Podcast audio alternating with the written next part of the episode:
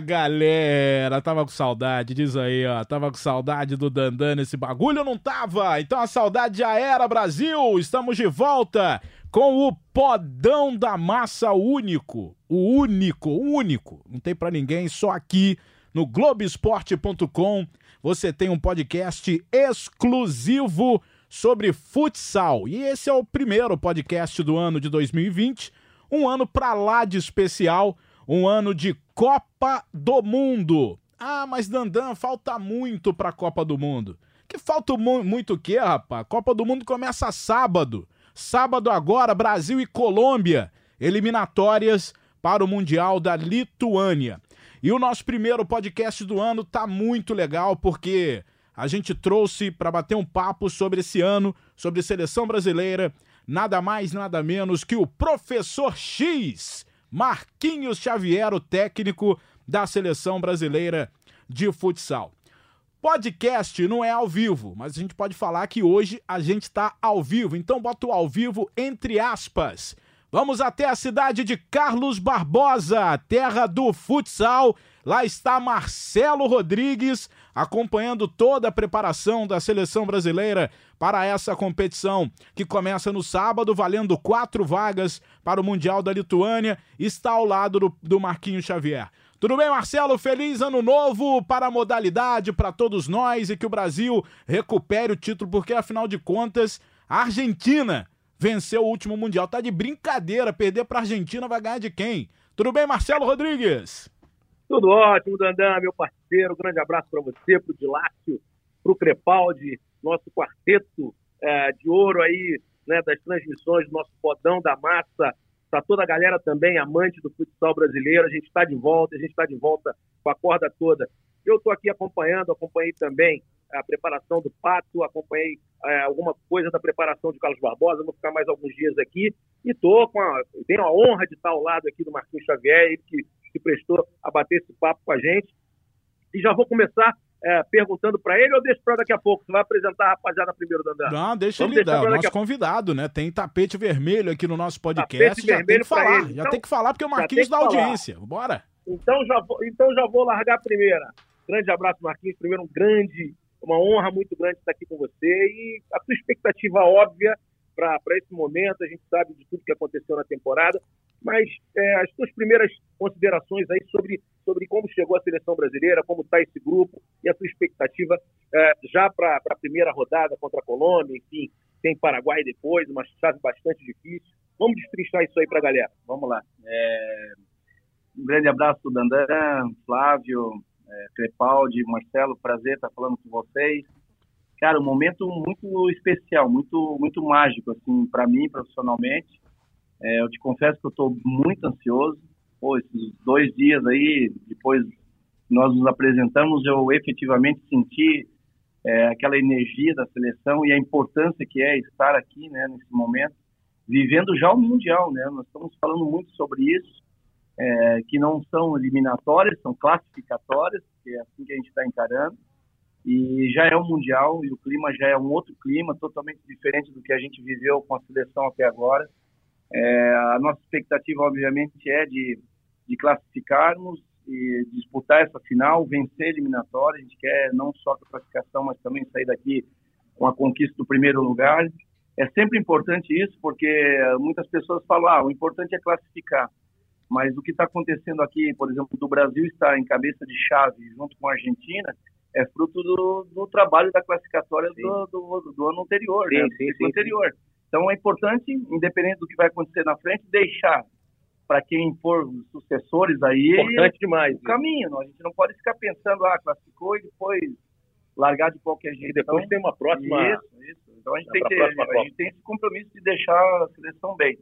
E, obviamente, eu, todo mundo já comentou, os nossos adversários, é, a preparação dos nossos adversários é uma chave difícil, né? É, do, do, das, das, três equipes que estão na chave aqui, Brasil, Colômbia e Paraguai, é, são equipes que estão indo aos últimos mundiais, então uma vai ficar fora, né? Vai quebrar um ciclo, uma, uma sequência, e isso aí é, torna a chave um desafio maior. Lógico que a gente também continua respeitando o Peru, a própria, o próprio Equador. A gente tem tido essa oportunidade de jogar Libertadores e tem visto a evolução das equipes no, no, no nosso continente. Porém, claro que são equipes que vão correr ainda não fora, estão né? estão buscando ainda uma ascensão. Mas os outros dois adversários são difíceis e a sequência da chave, né? É Colômbia e Paraguai. Sim, sim. Nós temos que imaginar Sábado que e domingo. no final de semana pode estar definido um caminho. né? Então a gente está tá muito concentrado para evitar qualquer tipo de surpresa desagradável, né? Ou ter que ficar tensionado é, durante a competição. É tentar já nesses dois jogos buscar a classificação e depois, claro, pensar no, na sequência da competição buscando vencer, né? Maravilha. Dandan, ele está à disposição de vocês aí, fica à vontade. Beleza, então deixa eu só passar pra galera, pro, pra galera que tá na escuta. O Brasil tá no grupo A com Peru, Paraguai, Colômbia e Equador. E o grupo B tem Argentina, Uruguai, Chile, Venezuela e Bolívia.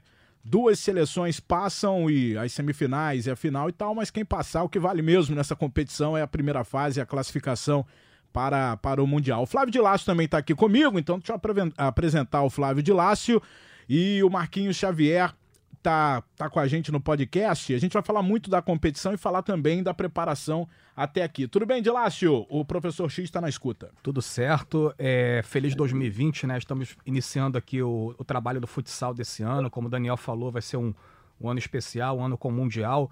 Né? É, gente, o Mundial começa no sábado, mas amanhã já começa a eliminatória europeia. Né? São quatro grupos de quatro. Uma- é uma eliminatória muito difícil também. Portugal e Itália caíram na, na mesma chave. Pode ser que um, um gigante já fique pelo meio do caminho. É, vamos aproveitar o Marquinhos aí já para fazer uma pergunta. É, Marquinhos, no- nos dois últimos compromissos da seleção no ano passado, você infelizmente é, não conseguiu botar o time para jogar oficialmente, né? Na- no último compromisso até fez alguns amistosos e tal, foram muitos problemas aí organizacionais, torneio cancelado pela organização do, do evento. Né? Como é que você é, tem procurado minimizar essas perdas que você teve ano passado aí, com essas, essas duas datas aí que foram praticamente perdidas aí pela seleção? É, Flávio, boa tarde, um grande abraço para ti também, amigo, um bom ano. É, com preocupação, eu te confesso que esse, essa reta final, ela me deixou muito preocupado, porque juntamente com a Copa América, que foi cancelada em função dos problemas no Chile, nós também eh, temos que lembrar que a gente perdeu a data de setembro com a... Estados Unidos, né? Torneio nos Estados Unidos, né? Com Argentina e México. É, ali era uma, era uma data FIFA, era uma data importante que nós teríamos uma convocação absoluta, né? Então são três datas que nós acabamos perdendo. A de dezembro, lamentavelmente, é, não conseguimos também nos reunir, era uma data FIFA importante também. Mas assim, é, é, desde a minha chegada na seleção, eu não tenho feito outra coisa a não ser me concentrar é, naquilo que eu posso fazer e naquilo que eu posso colaborar, transformar. Então a gente está tentando de alguma forma, né, é, diminuir essa, esses problemas, esse impacto que a falta de, de encontro nos proporcionou durante 2019, é, para ajustar tudo isso. O que, que a gente fez? Né? A gente procurou ter é, dentro da seleção um grupo que se repetiu ao longo desse ciclo. Então nós temos aqui 15 atletas, dos 15 atletas nós temos seis atletas que já tiveram um trabalho comigo nos clubes, um volume, e isso ajuda muito, porque eles acabam... Jogadores que você conhece Isso, bem, e conhece bem a característica. como funciona o sistema, enfim, e eles, eles acabam sendo recrutadores, porque eles ajudam muito no processo de adaptação dos demais. É, o restante da seleção é, são jogadores experientes que, ao longo das convocações, demonstraram um, um poder muito rápido de se, se adaptar a uma mudança. É, a gente sempre fala, o atleta ele trabalha seis meses no clube e ele vem para a seleção dois, três dias. Não são dois, três treinos que nós vamos mudar alguma coisa. Então a gente a gente conhece muito a estrutura do, de como eles trabalham nos clubes, de como eles trabalham junto aos treinadores. E a minha função aqui é só remover dificuldade do caminho deles. Eu não vou de maneira nenhuma impor, né, um sistema. Está é, tudo sendo muito adaptado à, à característica principal deles e nós vamos fazer o mínimo possível estruturalmente, tanto ataque como defesa. É, Grupos de atletas, Marquinhos, de, de, de, clubes já também, que já tem, conhecem, que estão trabalhando na Europa, isso, que tem no Barcelona, em alguns, é, já tem algumas trincas ali, que, né? Então, o que, que é, o segredo vai ser encontrar talvez um ou outro que possa se unir a esses três, ou daqui a pouco formar uma dupla, né? Bem entrosadas. A gente tem duplas aí, nós temos boas duplas entrosadas, Sim. né? e aí, em cima disso, nós tirar o potencial é, deles, né? É, então, a gente está tá confiante. É, os jogos com Espanha e Portugal no início do ano, depois Sérvia e Polônia, é, deram para nossa equipe uma casca legal. Sim. Eu gostei do desempenho, principalmente é, do primeiro para o segundo jogo, do segundo para o terceiro, do terceiro para o quarto, a seleção evoluiu bastante, o que demonstra que essa equipe aqui ela consegue absorver muito rápido as informações né, e transformar ela em, em desempenho. Então eu acredito que esse é o caminho, né? Esse é o caminho, facilitar a vida dos atletas para que a gente consiga dar o melhor para eles e, e, eles possam jogar mais livremente. Maravilha. Segue contigo, Nandan. Vamos embora. É o seguinte, ô, Marquinhos, é, eu imagino o quanto você deve sofrer, porque eu não te acompanho de, desde ontem, né? Já são alguns anos. Eu, minha primeira final de liga foi aquela final entre é, Jaraguá e Marechal Rondon. E lá, inclusive, na cidade de Marechal Rondon, foi quando eu te conheci pessoalmente. E de lá para cá acompanho tua carreira e sei que você é um estrategista, você é um, é um, é um cara de projetos, é um cara que olha lá na frente. Eu queria saber o quanto você está sofrendo com tudo isso, porque o que parece é que o Brasil, a Confederação Brasileira de Futebol de Salão, ou quem organiza o futsal brasileiro, não aprendeu com o vexame que foi não só a eliminação para o Irã no Mundial de 2016, como, como a preparação para aquele Mundial. Porque quando a gente sofre daquele, daquela maneira, a gente pensa em evoluir. Não, a gente sofreu, 2016 foi um fracasso, mas o próximo ciclo, vamos lá, vamos organizar e voltar a ser o Brasil. E não foi. O nosso ciclo tá terrível, ciclo muito ruim. Esses jogos ano passado na Europa realmente deram uma esperança de que o futsal brasileiro continua sendo o melhor do mundo, mas eu tenho certeza que você não está nem um pouco satisfeito com relação a isso.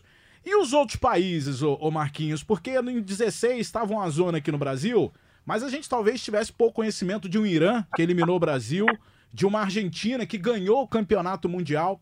Como os nossos adversários estão nesse ciclo também? Ou é tudo igual ao Brasil também? O futsal em outros países também não tem nada de organização e não é nenhuma exclusividade do nosso? É, eu acho que você tocou num ponto importante, né, de a gente falar é, de uma coisa mais macro, né? Vamos falar de mundo, futsal no mundo. É, são poucos os lugares que realmente é, as seleções dos seus países, os clubes têm uma estrutura de trabalho legal, né? Como nós nós gostaríamos que fosse.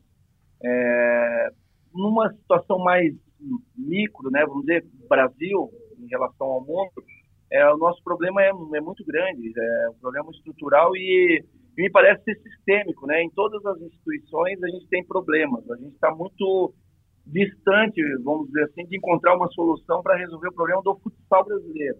Eu fico, com certeza, muito angustiado, porque é, eu estou aí há cinco anos e meio é, em Carlos Barbosa, né, numa estrutura que me dá uma condição. É, eu acabei esse ano me desligando do clube em função do compromisso da seleção e eu quero deixar bem claro, né, todas as pessoas, que isso é uma, foi uma decisão minha, uma decisão pessoal, é, porque isso também me incomodou durante três anos, praticamente, entre, o trabalho na seleção e o trabalho no clube, de não poder me dedicar exclusivamente ao, à seleção como eu gostaria. Eu gostaria de ter feito muitos outros projetos dentro da seleção, ter auxiliado, inclusive, os clubes e alguns companheiros de trabalho a melhorar o seu trabalho no dia a dia. Enfim, eu acho que a figura do técnico da seleção ela não pode ser adversária, né? ela, ela tem que ser amiga. E eu fui adversário dos meus pares durante todo esse ciclo.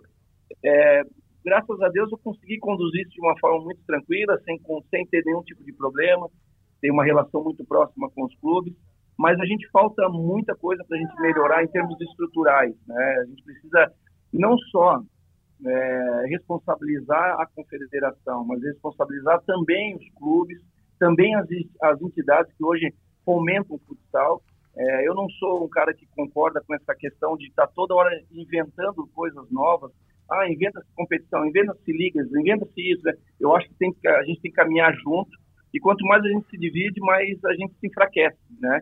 Porque daqui a pouco alguém não vai estar contente também com uma liga, daqui a pouco, eh, estando descontente com uma liga, você for um fundo uma nova liga ou com outro nome, e assim a gente vai dividindo força. Eu acho que não é por aí. Nós precisamos encontrar é, um caminho onde ah, os clubes também pensem na seleção, as entidades também pensem na seleção, porque a seleção é um produto final de tudo que acontece. Em a seleção indo bem, Eu acho que é uma torcida de todo mundo para que a seleção ganhe o Mundial. E eu ouço muitas pessoas falar: ah, nós precisamos ganhar o Mundial para, re recuperar a hegemonia. Mas peraí, o que, que nós vamos fazer com essa hegemonia? Nós já ganhamos sete, e o que, que nós fizemos com os sete? Claro. Então eu tenho sido muito crítico na relação assim: pô, se eu ganhar, né, eu, Marcos Xavier, ganhar a, o Mundial de 2020, ótimo, é muito bom profissionalmente para mim. Mas o que, que nós vamos fazer com isso? Será que nós podemos, através desse título, potencializar, capitalizar? Porque, num paralelo com o nosso adversário a nível mundial, que é a Espanha, eles ganharam dois e fizeram um barulho enorme. Os caras ganharam dois mundial e eles detêm o. Colocaram os maiores do mundo inteiro para trabalhar. Inteiro. É verdade. Olha o que eles fizeram com dois títulos. Nós temos sete, nós não fizemos nada. Eu tenho corrido alguns países, eu tenho tido a oportunidade como um representante do futsal brasileiro ir a outros países para tentar melhorar a imagem do Brasil, para os caras dizer, pô, peraí, os brasileiros são bons, os brasileiros têm trabalho, porque eu não represento só a seleção. Eu represento aqui todos os treinadores do futsal Sim. brasileiro. E eu tenho por obrigação abrir esse mercado. A marca futsal. Aí eu, eu questiono muito a participação é, de algumas pessoas no comando da seleção brasileira, por que, que não fizeram isso quando ganharam? Nós precisávamos estar com uma imagem melhor, nós precisávamos ter potencializado mais. Eu quero ganhar o Mundial, eu estou trabalhando para isso, mas eu entendo que para a seleção brasileira, seleção, entidade, é só o oitavo. Não é mais aquele negócio como oitavo foi título. o primeiro da Argentina, que vai ser comemorado o resto da Sim. vida. Talvez eles não ganhem nunca mais, ou talvez ganhem o próximo. Mas nós tínhamos que ter potencializado mais. Então, o problema é, não é só de responsabilidade, vejo eu, da confederação. Tem problemas? A gente tem problemas, eu acho que os problemas estão claros e a gente entrou para combater algumas coisas dentro da, da, da, da, dessa estrutura e eu eu acho que tem uma coisa que eu consegui fazer junto, junto com a comissão técnica foi blindar os atletas dos problemas. Aqui é departamento técnico, então a gente foca nisso e está trabalhando para o melhor. Agora, vamos pensar que ganhando o oitavo título mundial, nós precisamos fazer mais coisas do que, do que simplesmente levantar o troféu e botar em algum lugar que eu nem sei onde estão as taças, né? É. Eu sinto muita falta também da, da. A gente fala e a gente bate também na, na confederação. Tá, tá indo aí, Marcelo? Tá tudo certo? Acho que tô caiu, tô ouvindo, pode falar. É, é a falta de, de, de do, do, presidente, por exemplo, falar. Ele não fala. A gente vai fazer um ano de podcast, já tentamos algumas vezes e a Confederação Brasileira de Futsal, de futebol de salão, não se manifesta. Pessoas saindo, tem... né? Diretoria é, mudando toda hora. Então, é, é isso. Ô Marquinhos, sem dúvida você tomou a melhor medida de ficar exclusivamente, pelo menos nesse ano, na seleção brasileira. Eu fui um que bati muito nisso e sabia que você não tinha nada a ver com isso, que por você você estaria exclusivamente com a seleção brasileira. Porque, por exemplo, Fitz é um dos pivôs da seleção do pro próximo Mundial, ou tá brigando por uma vaga. A gente tem o Ferrão que tá machucado, esse aí. É, esse já tem vaga certa, se tiver em plenas condições, o Ferrão. Mas o Fitz, como é que você acompanha o Fitz, ô, ô Marquinhos? Por que, que você convoca o Fitz que não é conhecido aqui no Brasil, é difícil a gente acompanhar a Liga Portuguesa de futsal. Como chega à conclusão de que o FITS seria um bom? Não estou criticando, não, estou querendo saber só o método, o como que, que chega a esse nome. Por, justamente por você não estar tá exclusivamente com a seleção. Que se você tivesse só na seleção, você iria para Portugal, acompanhava os jogos lá, mas você estava aqui é, acompanhando o Carlos Barbosa na Liga Nacional, que é uma liga dificílima. Como chega ao nome de um jogador que é pouco conhecido? Claro, é, a sua pergunta é importante. Ela, ela me dá a oportunidade de, de explicar os critérios que eu utilizo para a convocação. Né? Um deles, é, e, e, é o que eu mais acredito, é o monitoramento. Né? Desde 2017, quando eu assumi a seleção brasileira, é, nós montamos um protocolo de monitoramento para monitorar 60 jogadores no Brasil, né? todos os jogadores de destaque da Liga Nacional, essa lista ela ficou se alterando. Ela veio para 55, também ela foi para 67, eu acho que foi o top é, do monitoramento interno. E fora do Brasil, a gente iniciou a lista com 20 e a gente acabou terminando agora esse, esse ciclo final de, de, definição que a gente chamou, com 25 atletas. E eu tenho todo o material do, do que acontece fora do Brasil. E, e esse material. Espanha, Rússia, Espanha, Itália. Rússia, Espanha, Rússia, Itália, Portugal e, e, e até no Japão, né? Tem alguns jogadores. É, e Irã é, foram os nossos focos. Irã como, como, como desenvolvimento Sim. dos atletas iranianos, mas nesses países onde, é onde tem as ligas que são fortes Sim. e é onde a gente tem brasileiro. Então, é, a gente conseguiu monitorar 25 atletas nesse ciclo e o, e o FITS ele surge há um ano e meio dentro desse radar, é, com grande destaque no Benfica. E aí vem as questões da, da, da característica. Por exemplo, é um pivô muito forte fisicamente Sim. e um pivô canhoto. E um pivô de primeira linha. E vocês conhecem, né, como o Dandan já mencionou, é, que acompanha o meu trabalho há muito tempo, né, talvez desde 2009 ali com o Marechal Rondon, que eu sou um técnico que eu gosto muito de pressão na primeira Sim. linha. Então, os pivôs, eles acabam tendo uma... Só para a gente explicar um pouco mais didaticamente. Pivô de primeira linha é aquele pivô que bota o pé na bola, que, que, vai marcar lá na frente, que é. ele tem uma roubada boa na primeira linha de Isso. marcação. Tem pivôs que jogam bem no acompanhamento, Sim. ou seja, eles aproximam, mas acompanham. E o Fitz tem um volume alto de desarme na Liga Portuguesa, né? E ele foi um, um dos protagonistas do Benfica é, na, na temporada passada, e ele chamou muita atenção eh, nisso. E, e pela força física, pela, pela, pela imposição dele, pela ajuda na defesa, pelos gols né, que ele marcou, a gente colocou ele no radar e eu, pô, eu gostei muito do, do, do que eu via nos jogos, né? E, e, é importante a gente dizer que é, ele sofre uma resistência de alguns backs portugueses, que são jogadores que têm, têm, impõem uma resistência forte. Então, foi monitorando através desse radar que a gente conseguiu chegar nele e com o material que foi que a gente foi recebendo a gente quando eu falo assim eu quero não quero Sim, a comissão técnica de é, uma maneira geral é, mas eu não quero ser assim é, falar muito na primeira pessoa. Eu falo a gente porque eu acho que está todo claro. mundo no trabalho.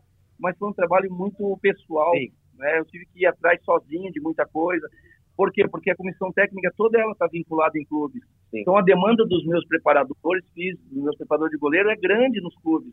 Quem tem tempo para isso? Obviamente, vocês não vão poder ver no podcast, mas eu estou com um vitiligo bem acelerado no meu rosto, porque eu, cara, eu não parei mais. Eu, eu não, praticamente não tinha tempo livre, né? De, de estar com a minha família, de fazer as coisas, porque foi full time. É. Só para só vocês terem uma ideia, Dandan, ele está com o Pedro, filho dele aqui, e assim, é, eu tive a oportunidade de estar na casa dele, ele não larga o filho de jeito nenhum, agora é o tempo todo grudado com o filho, porque ele ficou esse tempo todo aí longe da, da família, em, em duas frentes, entendeu? E agora ele está com a seleção. Como está em Carlos Barbosa, o Pedro, que tem quatro anos, está do lado dele o tempo todo. Ele está na entrevista aqui no colo do pai, o Marquinhos não larga de jeito nenhum. E é tá isso que vale, né? Isso é que vale. É, do que adianta, por exemplo, como a gente teve essa semana aí, a morte do Kobe, que praticamente isso, não teve tempo para vida. Exatamente. E aí, justamente para se dedicar muito para para repetir, né, Dandan? Com certeza. É, então, a nossa vida é muito louca, é. de vocês também, né? Então a gente acaba, a gente acaba sacrificando muita família. Eu estou em Carlos Barbosa e eu, eu optei por ficar hospedado com a, com a, com a seleção aqui.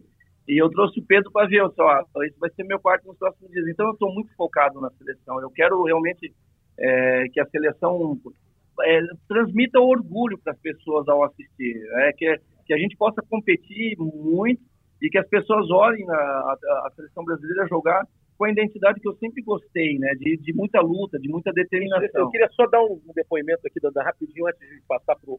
Não sei se o Crepaldi está, acho que o Crepaldi está com a gente também. Já está na ponta da honra. linha. Então, Crepaldi, só um minutinho, só para fazer uma consideração aqui rápida. É, são muitos craques aqui juntos, né? Eu estou aqui com o Marquinhos e ali fora tem todos os, os principais jogadores. E é um comprometimento, é uma união, é um, é, é um olhar de quem quer vitória. É, sim, são todos os jogadores, é, nesse momento, uma condição financeira já muito bem definida, na grande maioria, né, jogadores que têm um, um currículo muito bom, é, não estão recebendo absolutamente nada para estar aqui, muito prova provavelmente devam receber muito pouquinho, se receberem alguma coisa, não sei, mas é muito mais pelo Brasil, é muito mais pelo futsal brasileiro. Então, quer dizer, é, é, esse sentimento é muito importante, mas também aquilo que o Marquinhos falou é ainda mais importante, né? fazer disso uma coisa é, maior para o futsal nacional, que isso seja um, uma, um direcionamento para um futuro profissional da modalidade em todos os sentidos. É, se a gente não tivesse aqui, alguém estaria, né? É. Alguém estaria aqui e como a gente foi escolhido para estar aqui. Não, ainda eu, bem que é você, é, Marquinhos. Eu falo com tranquilidade, porque eu fui, fui um dos que pediram você na seleção sim, brasileira. Sim. Então eu fico bem tranquilo para quando tem que criticar, eu critico, mas é sempre buscando Isso. o que todo mundo busca, que é o sucesso dessa modalidade que todos nós amamos. Isso aí. Bom, tem um, tem uma pessoa aqui que quer participar, rapaz. Falou, Dandão, quero fazer uma pergunta pro Marquinhos Xavier. Só pela voz a gente já sabe quem é. Fala Marquinhos Xavier, tudo bem, meu amigo? Bom, primeiro passando para te desejar um feliz 2020, que seja um ano de vitórias. Sei que é um ano muito especial para você. Eu que pude trabalhar aí meus últimos anos de seleção com você, tenho certeza que a seleção está em boas mãos e que, e que dê tudo certo. Fazer uma pergunta assim, né? É, qual que ele acha que vai ser. É, quero fazer uma pergunta para Marquinhos: qual é a dificuldade que você vai ter que você acha que você vai ter para uma disputa de Copa do Mundo? Que eu que joguei cinco eu posso afirmar que é totalmente diferente de qualquer competição. O quanto que ele está preparado, com quem ele tem conversado, porque por mais difícil que seja o torneio, qualquer torneio, nada se compara à Copa do Mundo. O treinador sente, roupeiro sente, jogador sente. Então é um campeonato totalmente diferente. O quanto que ele pensou nisso, o quanto ele se preparou e com quantas pessoas ele conversou sobre isso. E o que precisar, estou aqui à disposição, tá, meu professor? Um grande abraço e obrigado por ter feito parte aí de um, de um pedacinho da minha carreira. Será que ele está à disposição oh, jogando? É. Quem dera, hein? Poxa, olha, prazer muito grande e é muito legal a gente, a gente é, poder contar, mesmo, mesmo que distante às vezes, é, com algumas pessoas que fazem parte desse ciclo, né? É, umas passaram, outras estão, alguns eu gostaria que estivesse aqui, né?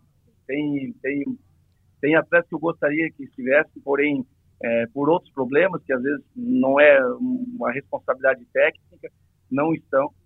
É, eu tô, eu tô acho bem cercado de algumas pessoas e eu preciso referenciar a figura do Ferretti aqui como um treinador extremamente experiente, né? Tem muito mais experiência do que eu. Passou aqui agora, é, um abraço gente. É, me passa uma segurança muito grande, um cara que confia no meu trabalho também e que está toda hora plantando dúvida na minha cabeça. Né? Diz a minha função aqui é plantar dúvida. É, é, o Reinaldo tem uma experiência de ciclos também importante, o João muito experiente nessa área. Então, é, as pessoas Romano, é, que mais me, me, me, me cercam né, e que mais me ajudam tem sido realmente a comissão técnica. Agora, é óbvio que eu estou muito ligado também a, a, a, alguns treinadores na Liga Nacional. É, eu tenho contato muito frequente assim com o Pipoca, né? O Pipoca encontrou com a gente agora em, na Espanha, acompanhou lá, se colocou à disposição de ajudar e eu, eu no momento certo vou precisar da ajuda dele. O Vander a mesma coisa, né? Pô, tem uma experiência. Então esses caras são fundamentais no ciclo.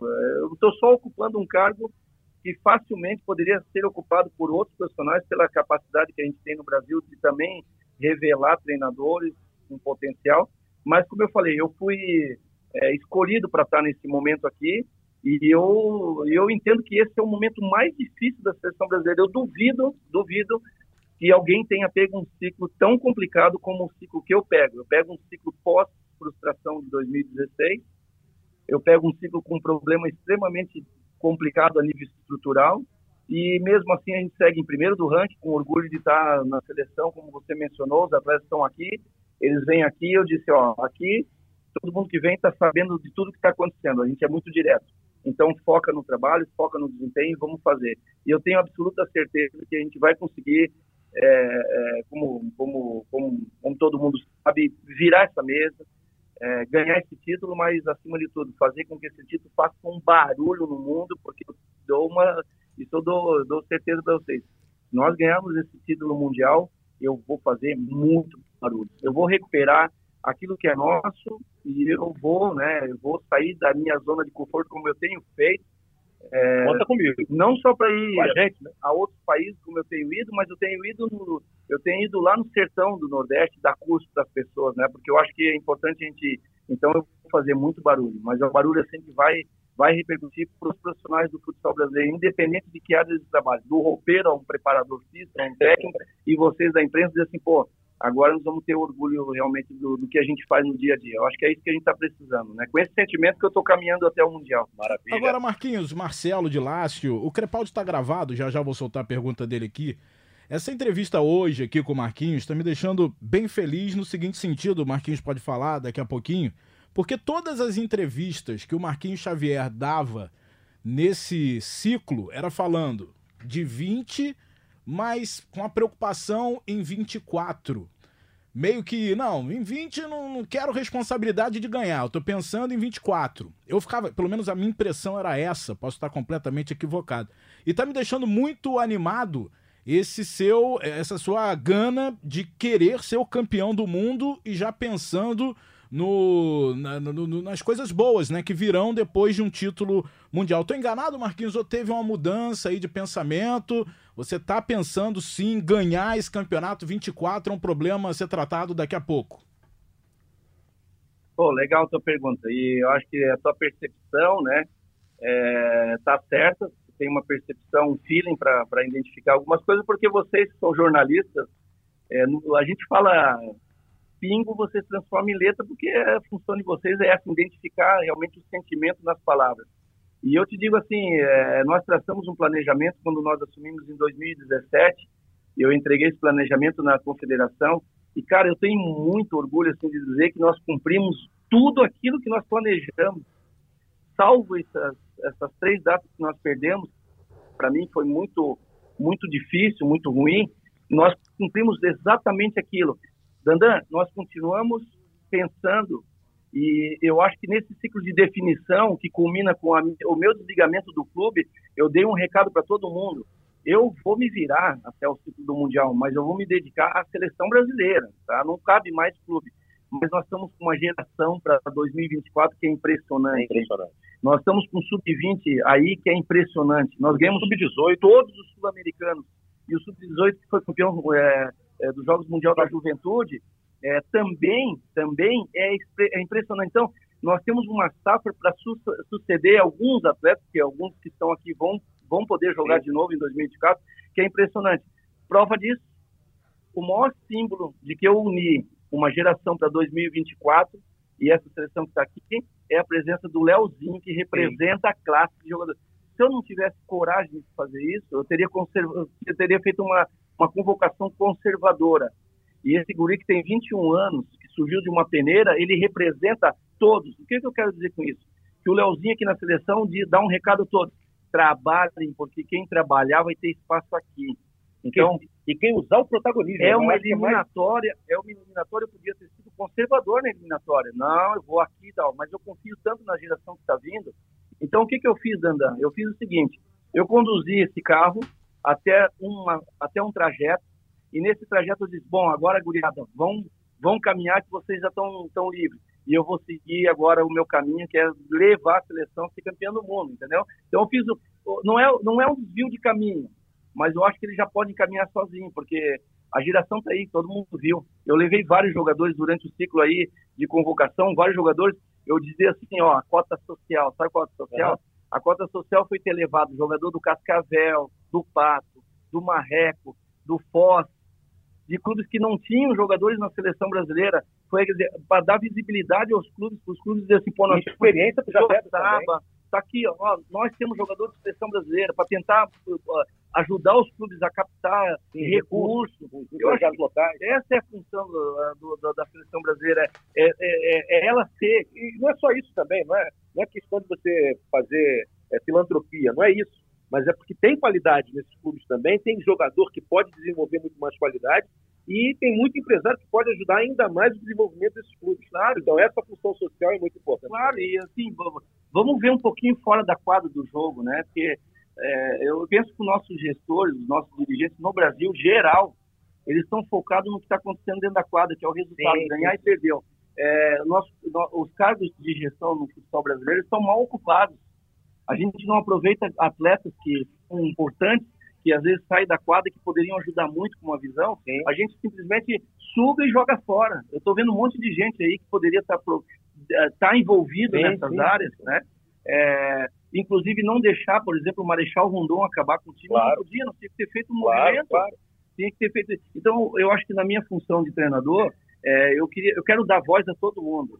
E eu estou abraçado com um monte de gente dizendo assim, pô, eu não quero ganhar o título é, no título mundial sozinho. Eu quero, eu quero que mais pessoas saiam nessa fotografia. Então, eu estou abraçando um monte de gente. Tira uma foto comigo. Se eu tenho hoje uma importância no, no futsal brasileiro, eu quero dar voz e imagem para as outras pessoas que estão também juntos. Eu acho, eu acho que essa parte é, vai ser o meu maior legado. Tomara que termine com a conquista. Sim. Mas o meu maior legado é mostrar que tem muitas outras coisas. E, e eu tô, tô muito eu estou muito motivado, tocado, obcecado, obcecado, pelo, pelo, pela essa conquista. Né? Eu vou trabalhar muito, cara. Eu vou trabalhar é, full time, como eu tenho feito nos últimos Show de bola, show de bola. É, aí, a gente falou muito sobre estrutura, planejamento nessa primeira meia hora, na verdade 35 minutos. Vamos falar de bola, vamos falar de jogo, de seleção. De lá, manda uma pergunta aí pro Marquinhos com relação aos convocados, né? Os jogadores. Deixa eu passar aqui rapidinho, ó. Roncalho, Guita e Johnny são os goleiros. Os fixos, Rodrigo e o Marlon. Os alas, Lino, Gadeia, o Leozinho, o Bruno e o Daniel. Tá faltando alguém aqui, rapaz, que eu escrevi. O Arthur ah, do Arthur, Barcelona. Arthur e, do e, Barcelona. O Diego, e o Diego, Arthur e Diego. E o Diego. E além do Daniel. E os pivôs, o Pito, o Fitz hein? e o Rocha. Não, tá tudo, tá tudo beleza aqui de ala. Aliás, a pergunta do, do Crepaldi é sobre ala, mas primeiro eu quero uma pergunta do Dilácio pro professor X. É, Marquinhos, caso o Brasil confirme a, a, classificação mundial, e eu acredito que, que vá, vá se classificar, é esse, mais ou menos, esse grupo que você pretende levar para a Lituânia? Essa você é pretende alterar muita coisa? Você convocou é uma, uma, uma, mesmo, uma, uma, seleção pensando na eliminatória ou pensando já no Mundial? É, eu, eu, eu te diria assim, é, em termos quantitativos, né? É difícil porque tem uma subjetividade na, na, na resposta, mas em termos qualitativos, a gente tem aí 70%, 80% definido. Para mim está definido na minha cabeça. Né? Tem uma posição, talvez, uma posição que ainda me causa dúvida. É, me causa dúvida, assim, eu estou vendo no Brasil e no mundo uma dificuldade muito grande nessa posição, que é a posição de fixo, né?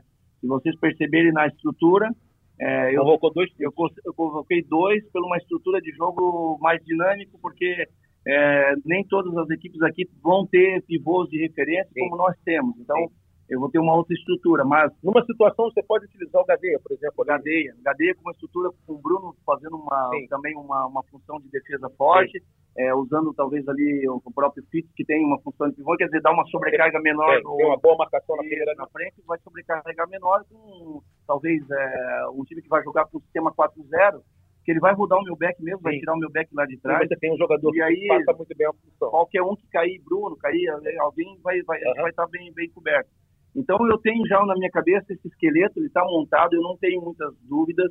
É, o que eu, o que eu, por que, que eu deixo 20%, de, de 20% a 30% aberto, Flávio? Porque daqui a pouco nós temos uma reunião aqui e eu sou repetitivo em algumas coisas e de novo eu vou dizer para é, na reunião o que eu vou dizer para vocês agora, vou antecipar aqui. É, pessoal, não vai adiantar vocês chegarem na lista final, no momento final de eu escrever quem vai estar no, no Mundial, você dizer, ah, pô, comi, ruí o osso até agora e agora na hora do filé não me levou. Vai quem tiver no, no seu melhor momento. Não adianta o jogador, ah, não está no momento bom dele, está mal não sei aonde, está jogando lá na, na, na, Europa ou no Brasil e está mal. Seleção vai ser respeitado o momento. Obviamente que os critérios do momento com a relação de confiança, disso, aquilo, ela pesa mas vai pesar muito quem estiver bem naquele momento. Por isso que a amostragem está um pouco aberta, ela está hoje, a gente tem hoje uma amostragem de 22 jogadores, essa é. relação eu escrevi num papel de pão, vamos dizer assim, e mostrei para o Reinaldo e para o Ferretti, está aqui os nossos 22, não vai fugir. Não. Achei ali, eu achei ali é, mas a gente leva 14, leva 15, como aqui na, a gente está podendo convocar 15, e a gente tem que lembrar que no Mundial nós temos que convocar três goleiros, é obrigatório, e 11 de linha. Eu perco um jogador desse, desse quarteto. Então, olha só como é difícil. Então, o critério vai ser, em primeiro lugar, o momento do atleta. Então, lá ele vai ter que estar bem, né? E eu queria fazer um registro muito especial também a vocês, para vocês entenderem qual é o clima disso aqui. Nessa semana eu recebi uma ligação do Ferrão, né, que sofreu Sim. uma cirurgia, que está em Maringá tratando, está no Brasil tratando, se ele podia estar aqui eu falei assim, cara, sua presença aqui é extremamente importante. Primeiro, porque você é o cara que quer estar no Mundial, mas não pode fazer nada aqui. Então você tem que servir de exemplo para os outros. Que vai chegar um momento, que chega um momento que você vai dizer assim, pô, eu estou um pouco cansado. Cansado? Esse cara aqui cansado queria estar no teu lugar. É. Então tu vai ter que estar aqui como exemplo. Então eu quero que tu venha, a gente conseguiu eh, viabilizar a vida dele, ele vai estar aqui, né, deve estar chegando amanhã, é, quinta-feira ele deve estar aqui, para mostrar aos outros, dizendo assim, eu estou aqui quero estar tá lá, tem que me ajudar. Nós temos que carregar esse cara até lá. Claro. Né? Independente se ele vai estar ou não, mas a gente tem que carregar. Então, Mas tra... é uma atitude digna de um grande profissional. É, estou trabalhando assim muito com a questão do, do, do emocional, do, do, do, que é estar aqui, né? Eu tenho certeza que eles vão entender o que é estar aqui e que eles já entenderam o que é estar aqui. Estar aqui é muito, agora, muito, muito complicado. Então eles têm que dar o melhor deles. Então é mais ou menos por aí. Eu sou sou muito longo nas minhas respostas, mas eu, eu, eu é por isso que eu atendo sempre a imprensa, que é uma oportunidade que eu tenho de dizer a vocês o que, que acontece nos bastidores. Às vezes vocês não sabem e é mais ou menos por aí que a gente está caminhando. É, a gente não sabe, mas fuxica às vezes descobre, às vezes contam e às vezes não sabe mesmo. Tem muita gente que acha que sabe, mas não sabe nada. E esse espaço aqui é nosso, cara. Esse espaço é nosso. A gente tem que divulgar. Eu apresento aqui com o Marcelo, com o Dilácio e o Crepaldi, mas isso aqui é do futsal. A gente tem que é valorizar verdade. e divulgar. A gente quer ouvir todo mundo. É. O, o Crepaldi tá lá em Nova York, tá tirando onda, mas quis participar tá duro, também. Duro, rapaz, tá duro, Crepaldi. Fala, Crepa. Amigos do Toque Sai, um prazer estar com vocês novamente. Semana que vem estarei participando normalmente do programa. Mas deixo aqui a minha pergunta para o professor Marquinhos Xavier. Um prazer falar com o professor Marquinhos Xavier também, sempre nos atendendo muito bem. A minha dúvida é especificamente sobre a ala esquerda da seleção brasileira. Foi uma, é uma função que não tivemos problemas durante muitos anos, porque tivemos Vander e o Falcão dominando por muito tempo, e agora parece que existe uma lacuna nessa função. De cabeça, assim, eu lembro que você já testou, começou com o Jackson lá, até quando ele se, se machucou, já passou pelo bateria, o Danilo Baron, agora você está indo com o Leozinho e com o Arthur para essas eliminatórias que, que você pensa com relação à ala esquerda? Você acha que é uma função que você tem várias opções, mas não tem alguém definido, como a gente, eu pelo menos vejo que na, mais para ala direita você tem mais jogadores definidos ali, Diego, Gadeia, Daniel japonês, enfim. Como que você vê essa função de ala esquerda, essa posição de ala esquerda da seleção brasileira pensando nesse ciclo agora, nesse fim de ciclo até o Mundial?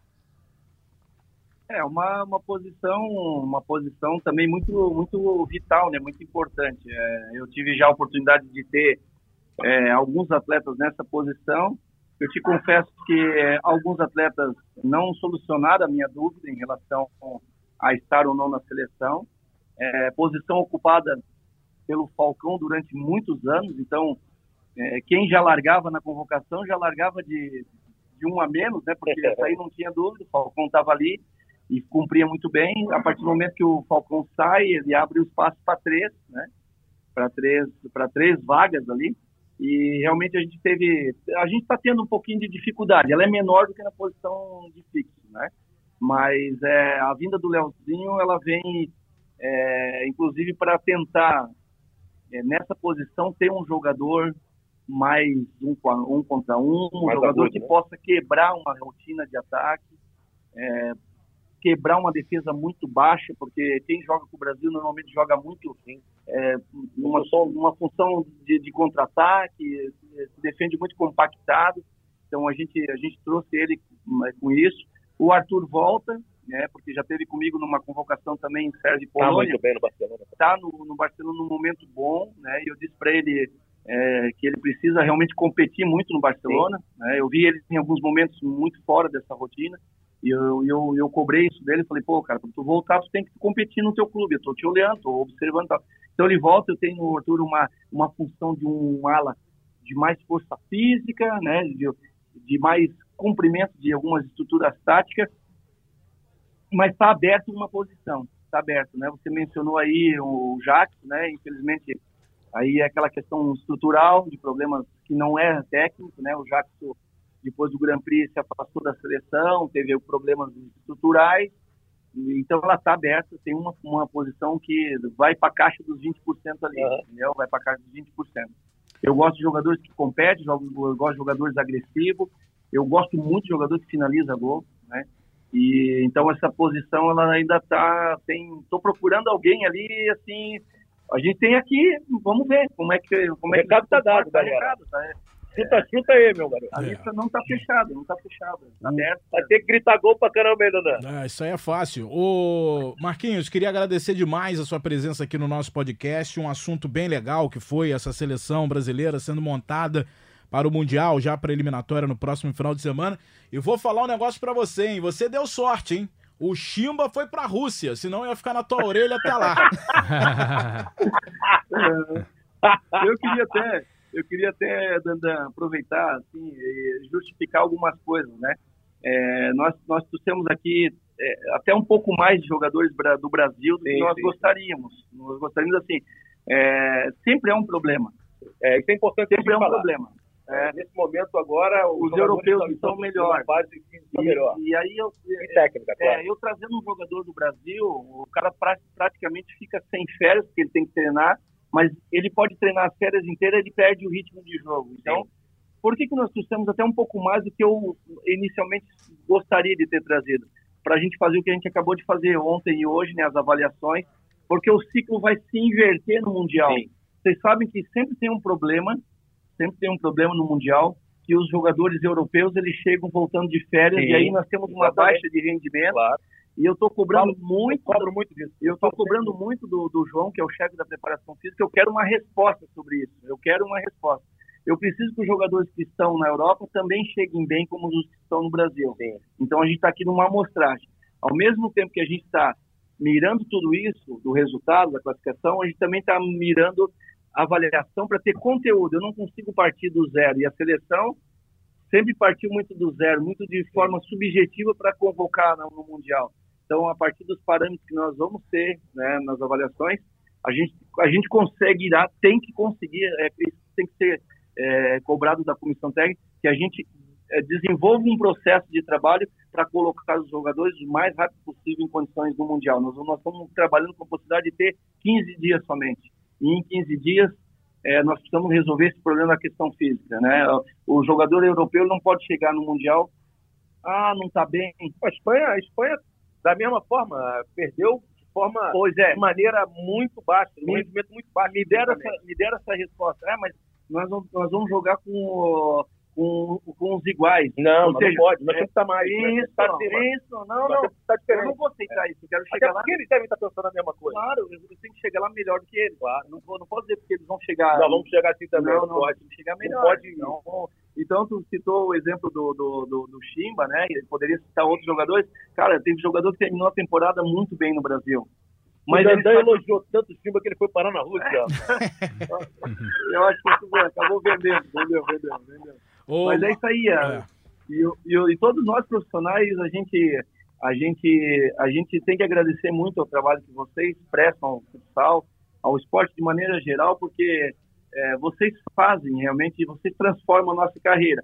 E a gente também tem que ficar muito tranquilo quando vocês nos criticam, porque é, faz parte do processo, né? É, a, gente, a gente pode até se defender, argumentar, porque a gente tem esse direito de, de, resposta, explicar o porquê que às vezes algumas coisas acontecem, mas a gente tem que ser muito grato porque, né, é, você lançou o tal do professor X aí, agora os caras na rede social me chamam de professor X aí. E é. um já faz uma analogia com o professor Pardal, daí já vem muita invenção, e aí eu digo, não, não, vamos ficar com o X. Mas dá pra faturar tá com isso, dá pra faturar é. com o X, fica mais enigmático. É isso, mas é isso aí. Tá então é isso. Ô, ô, Marcelo, agradece aí pessoalmente, né, o Marquinhos, e amarra. Claro. E se você estiver perto aí dos jogadores, vai lá, dá uma de repórter, vai lá, sai transitando aí no hotel. Maravilha. Deixa eu ver se eu encontro mais alguém aqui. O tá o pessoal todo aqui, deixa eu ver se tem algum jogador. Não, não tem só o pessoal da comissão técnica, tem jogador aqui também. Eu vou nos jogadores primeiro, depois eu, depois eu falo com a rapaziada. Deixa eu dar um abraço aqui. E que o Marcelo Rodrigues está lá em Carlos Barbosa, acompanhando a seleção brasileira de futsal. Ferretão tá aqui na área. Mas eu vou, vou botar uma pressão aqui nesse grupo aqui, ó. Estamos ao vivo, hein? Opa, e aí, galera? Fala com o Dandan fala com o Dandan Fala, Flávio, fala, Dandan Rocha. Fala. Leozinho, Rodrigão. E aí? Estamos no podão, come massa. Vamos começar quente, hein? Boa, pra, ci, pra cima deles, rapaziada. Já tem Colômbia e depois Torpedo. Paraguai. Parada já é complicada, hein? Ah. Quem tá aqui, é, Torpedo, o Rocha e o Leozinho. Boa! Rocha que é rei da rede social, né? Tá toda hora lá posando, lá, tá, tá sempre tirando onda lá. Cara, eu só quero desejar boa tá sorte pra vocês lá, aí. Oi? Rocha tá barbarizando. Ficou ah, tá tirando onda, pô. Manda aí, comanda aí, Marcelo, comanda aí. Não, vamos lá, vamos lá, rapaziada. É, eu quero saber de vocês. É óbvio que a gente está numa fase uh, de preparação, o tempo é muito curto, mas eu quero saber de vocês como é que está a motivação de cada um é, para essa, essa conquista da vaga e, obviamente, para uma conquista da sua própria vaga na lista final. É, uma, é uma, uma situação bem legal, uma situação muito boa de você estar numa eliminatória da seleção brasileira, uma responsabilidade imensa.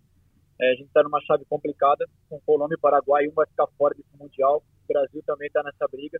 Então a gente vai ter que jogar muita bola, a gente tem que ir por etapa, né? A primeira etapa é se classificar. A primeira etapa é fazer dois grandes jogos no começo da competição, para depois você decidir a competição. Primeiro, que é importante a gente estar tá no Mundial, depois a gente vai correr atrás do título da eliminatória, mas a gente está muito feliz, eu com 35 anos, vou lutar ao máximo para ter mais uma chance de disputar mais um Mundial, que é o meu terceiro Mundial. Então, é foco total. Estou desde o dia 2 de janeiro trabalhando aí para chegar no, no, na ponta dos cascos aí, junto com o pessoal da Europa. Dandan, chegou mais um aqui. Leandro Lino tá na área também. Se eu treinar esse time aqui, eu durmo no banco, irmão. Tranquilo, tô tranquilo. É bicho certo. Fala lá, Rocha, manda ver. Cara, acredito que a competição é muito difícil, todo mundo já sabe, né? Já se trata já de mundial. É, a gente vem, vem batalhando firme nos, nos últimos anos e, e o Marquinhos fez uma convocação muito, muito boa, com um elenco bem, bem forte e tudo indica que a gente vai, se quiser, sair vitorioso, passar para o Mundial, que é mais importante. Maravilha. Leozinho, alegria nas pernas. Léo Show, Fala aí, o que, que você vai, vai quebrar as linhas todas lá? Como é que vai, como é que vai ser isso aí? É muito feliz, né? desafio enorme para mim, mas no da seleção, responsabilidade enorme, quando, como o Rodrigo disse, estamos na nossa casa, temos que fazer nosso papel, levar o Brasil para essa Copa. Legal, Leandro Lino também chegando na área aqui. Fala um pouco da sua expectativa para esse momento, dessa convocação, a, a importância dessa classificação e depois tentar né, chegar no Mundial. Olha, a expectativa é das melhores possíveis. É, a gente aqui do Brasil se abdicou um pouco das férias para trabalhar um pouco mais forte para chegar bem é, nessas eliminatórias. Muito importante. É, acho que favoritismo, acho que na minha opinião não vai ter da, nessa competição, é, pois a equipe da Colômbia, Paraguai Peru são equipes que qualificaram ao longo dos anos e, e vem tendo jogos muito difíceis com a nossa seleção. E, na, no Chile a gente acabou empatando com o gol do Rodrigo no finalzinho. É, jogo muito difícil, jogo truncado, mas acredito também que com o trabalho do Marquinhos Xavier e pelos jogadores que estão aqui, estão preparados para a gente fazer uma ótima eliminatória e, se Deus quiser, um Mundial na Lituânia, que é o nosso sonho. É isso, rapaziada. Um timaço aqui na mesa. Marcelo, só tem fera. Fala, fala. É... Eu só quero, só quero te falar uma coisa. Tem uma ah. notícia aqui bacana pra caramba. Notícia. Rodrigo vai ser papai, rapaz. mais rapaz. uma vez. Ah, de novo. Parabéns. Rocha também, pô. Rocha também, porra, maneiro. Pô, a galera tá na atividade aí, rapaz. É o filho do Rodrigão. E o Rocha, qual é o seu nome? Luísa. Luísa é a menina aí, rapaz. Esse é, povo não, esse tá povo, esse povo não tem, aqui. tem televisão em casa, não? Falando casamento pra O Rocha tá boladão já aqui, ó. Galera tá Mas na atividade. Aí, é o seguinte, é, é eu tô vendo muita ah. cautela, muito respeito. Eu quero a opinião do comentarista Marcelo Rodrigues. Existe, por menor que for, a possibilidade do Brasil não se classificar para o Mundial? Eu não, não, nunca, eu não sei nem convocar esse verbo. Não sei perder, não, eu não sei convocar. Eu não aprendi na, na, na época de escola, não, não aprendi esse verbo, cara. Não sei conjugar. Então eu não posso nunca acreditar nisso. É, acho que a gente tem uma capacidade muito grande, a gente tem que respeitar sim a Colômbia pelo, pelo crescimento dela, o Paraguai também, mas eu não vejo a menor possibilidade do Brasil não estar tá classificado. Eles têm que entender e têm que respeitar muito, jogar com, com uma potência máxima, concentração a 200%, parte emocional tem que estar tá, é, voltada para a vitória, pensamento na vitória, e eu acho que vem sim, por mais problemas que a seleção possa ter tido ao longo desse processo todo, é, isso tem que ser deixado de lado, porque eles estão aqui, é, estão porque querem, abdicaram das férias, abdicaram de uma série de coisas. Sei nem se tem prolabore para estar tá aqui. Então é pelo amor à pátria, pelo amor ao futsal, é tudo isso. Eles vão fazer valer a qualidade deles, vão conseguir trazer mais essa, essa conquista para a gente. A gente vai estar no Mundial. Valeu, Marcelo Rodrigues, semana que vem aqui no estúdio, hein? Tamo junto, tem que trabalhar, né, meu parceiro? Vambora. Um abraço nessa rapaziada aí. Valeu, Marcelo Rodrigues. Valeu, Dandan. Valeu, valeu, galera. Valeu. Um abraço aí, boa sorte pra, valeu, pra gente. Tamo junto. Valeu. Então, na próxima semana, tudo de normal, né? Marcelo de volta aqui ao estúdio. Ô, de lá, se você acredita em alguma possibilidade do Brasil não se classificar para esse Mundial? É, eu acredito em jogos difíceis contra Colômbia e Paraguai, né? É, o Paraguai é um adversário que historicamente costuma complicar com, com o Brasil. É, já ganhou do Brasil em eliminatória, eliminatória de 2012 lá em Gramado né, vez ou outra apronta, né? Eles têm um, um, tipo de jogo chato, eles não gostam de deixar o Brasil jogar, jogam muito fechados. E já a Colômbia é o oposto do Paraguai, né? A Colômbia Futebol tem aquele livre, né? futsal né? alegre, né? É, que, vai que vai para cima, aqueles caras leves, Angelotti, é, o Camilo. Ainda tem essa galera? Tá, tá, tão lá, tão lá. É, essa geração tá indo pro terceiro mundial, né? Foram para os dois últimos mundiais, né? É, 2012 via eliminatória, 2016 foram os anfitriões. É uma seleção que deve dar trabalho também, mas eu acredito muito no fator casa. Né? A camisa do Brasil é mais forte também, né? E nós temos o fator casa, mas eu acredito em jogos difíceis. E, e, e assim, eu acredito que o Brasil vai se classificar, né? Mas eu acredito em jogos difíceis nessas duas primeiras rodadas. Eu acho assim que a, a tabela poderia ter sido um pouco mais suave aí com, com o Brasil. Acho que ficou um pouco desequilib... ficaram um pouco desequilibrados aí esses, esses grupos. Né, o grupo B, né, com a Argentina como, como cabeça Argentina e, Uruguai. e Uruguai. É a grande chance do Uruguai favoritaço aí essa, essa segunda vaga. A, a, Venezuela seria uma, uma terceira força ali, mais emergente, mas as outras duas seleções não, não assustam muito. Então o Uruguai tem a grande chance aí de retornar ao Mundial de, de Futsal depois de ficar duas edições fora, né? A última vez que o Uruguai disputou foi em 2008 no Rio. Muito bem, Dilácio, dá uma notícia aí, O Moarama tá de volta à Liga Nacional de Futsal? Pois é, né? Estamos tendo várias é, notícias aí da, da Liga Nacional de Futsal, né? Times novos surgindo. É... Eu queria falar também, Daniel, sobre eliminatórias europeias. Hum. Né? Amanhã. Come, começa amanhã. Né? Isso, né? começa amanhã. Amanhã, no caso, quarta, na verdade, quarta. ontem, para quem tá ouvindo o podcast, que vai ao ar na quinta-feira. Deixa eu explicar como é, como é que funciona. São quatro grupos de quatro seleções. Né? O primeiro colocado de cada grupo já está classificado para o Mundial. Né? O segundo colocado de cada grupo, né? quatro seleções, vão disputar uma repescagem em abril. Né? Aí dessa repescagem saem mais duas seleções. Então, seis seleções se classificam dessa eliminatória. Olha só, o grupo A tem Portugal, Itália, Bielorrússia e Finlândia. Portugal e Itália, duas seleções fortes, ou seja, uma uma seleção forte já vai para uma repescagem.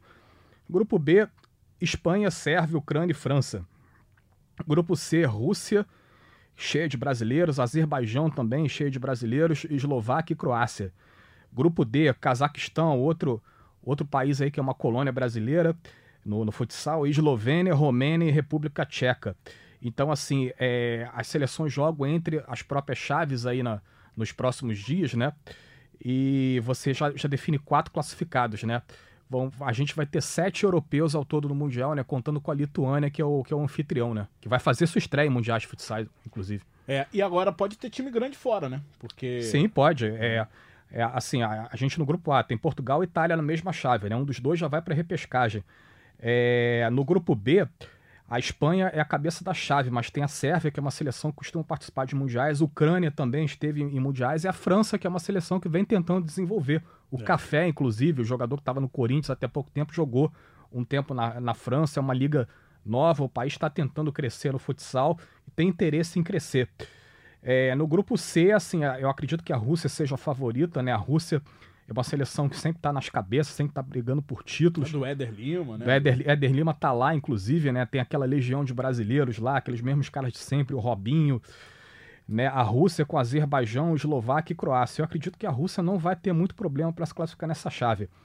Já o grupo D, eu acho mais nivelado, né? A gente tem o Cazaquistão, a Eslovênia, a Romênia e a República Tcheca. Eu colocaria o Cazaquistão como ligeiramente favorito, né? Muitos brasileiros, o goleiro Léo Iguita lá, que é, que é ídolo no, no Cazaquistão, todo ano ele tá brigando aí pro prêmio de melhor goleiro do mundo, né? Mas é, mas é um grupo relativamente equilibrado, né? República Tcheca é uma seleção também que, que já chegou em, em mundiais, né? Eslovênia é, é, ali aquela, aquela escola ali do, do, do leste europeu e tal, então acho que não vai ter vida fácil pro Cazaquistão, não. Muito bem, estamos de volta, ano de 2020, futsal aqui no Sport TV, no Globoesporte.com, no Podão da Massa. Vem aí as eliminatórias com cobertura total do seu canal campeão. Até semana que vem de lá, a gente tem que fazer um programa especial, um podcast especial sobre as transferências dos clubes para a Liga Nacional. Vamos fazer em breve, né, mano? É o mercado é, muito mexido É aí nessa, nessa virada de ano. A né? A, liga começa em abril, tem times contratando ainda, né? Mas a gente já teve grandes mexidas no mercado aí. A gente vai fazer um podcast até lá, até o início da liga, um É. podcast estilo guia, sabe aquela revista que você sabe quem passou pra onde, quem foi contratado o onde. vai e vem do mercado. Vai e vem do mercado, então em breve aqui no Globoesporte.com. Vambora, Dilas. Vambora.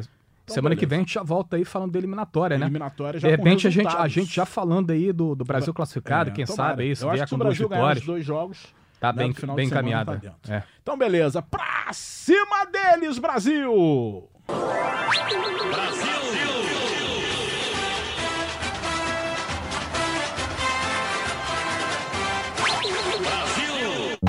Daniel Pereira